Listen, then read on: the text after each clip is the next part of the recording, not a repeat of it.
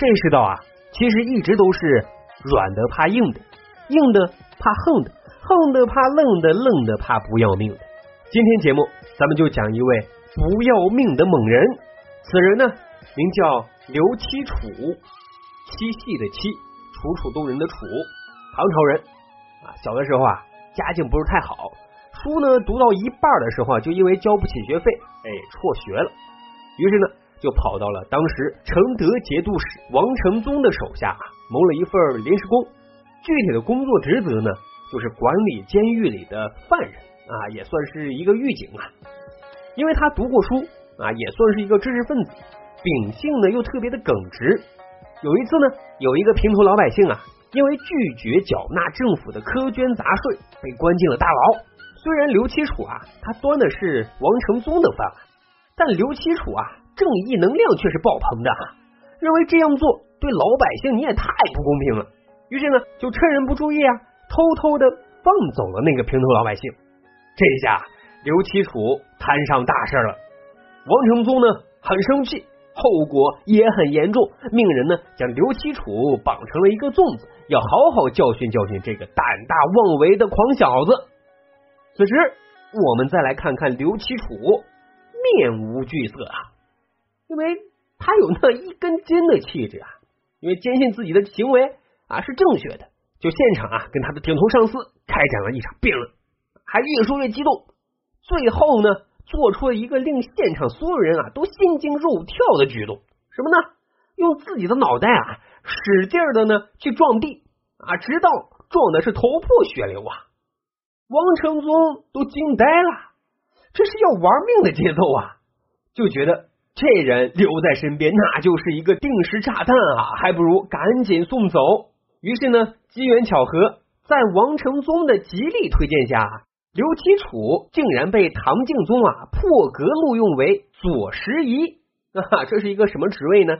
一个专门向皇帝挑刺儿的这么一个岗位。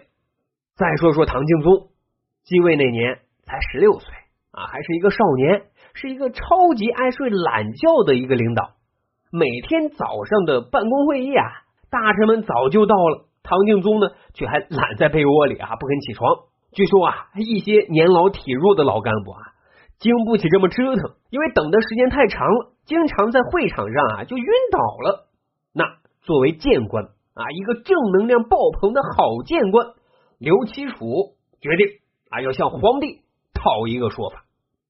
说这天啊，上朝开会，参会者除了主持会议的唐敬宗之外，哈，所有的人都准时到会了。直到大臣们都等的是口干舌燥、四肢僵硬、满腹牢骚的时候啊，这才看见唐敬宗啊，揉着轻松的睡眼，姗姗而来。唐敬宗呢，还没有宣布会议开始，刘七楚就率先开炮。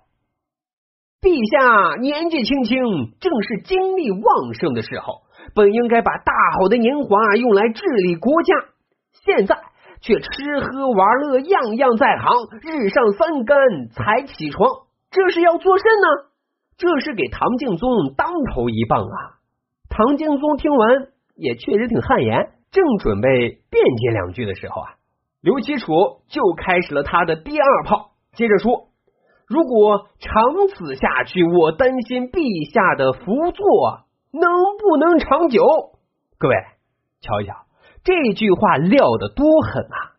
直接就反问：要是再不好好工作，恐怕江山都坐不稳了。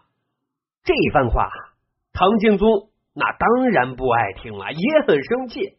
本想处置一下这个乌鸦嘴，可是还没等唐敬宗憋出一个字儿。刘七楚又来了状态，趴在地板上，又拿脑袋使劲的往地板上磕啊，又磕的是头破血流啊！幸亏啊，一旁的群臣连忙劝刘七楚不要玩命，刘七楚这才站了起来，擦了擦满脸的血迹呀。大家以为这事完了，没想到呀，接下来他又开始了第二场表演，这回。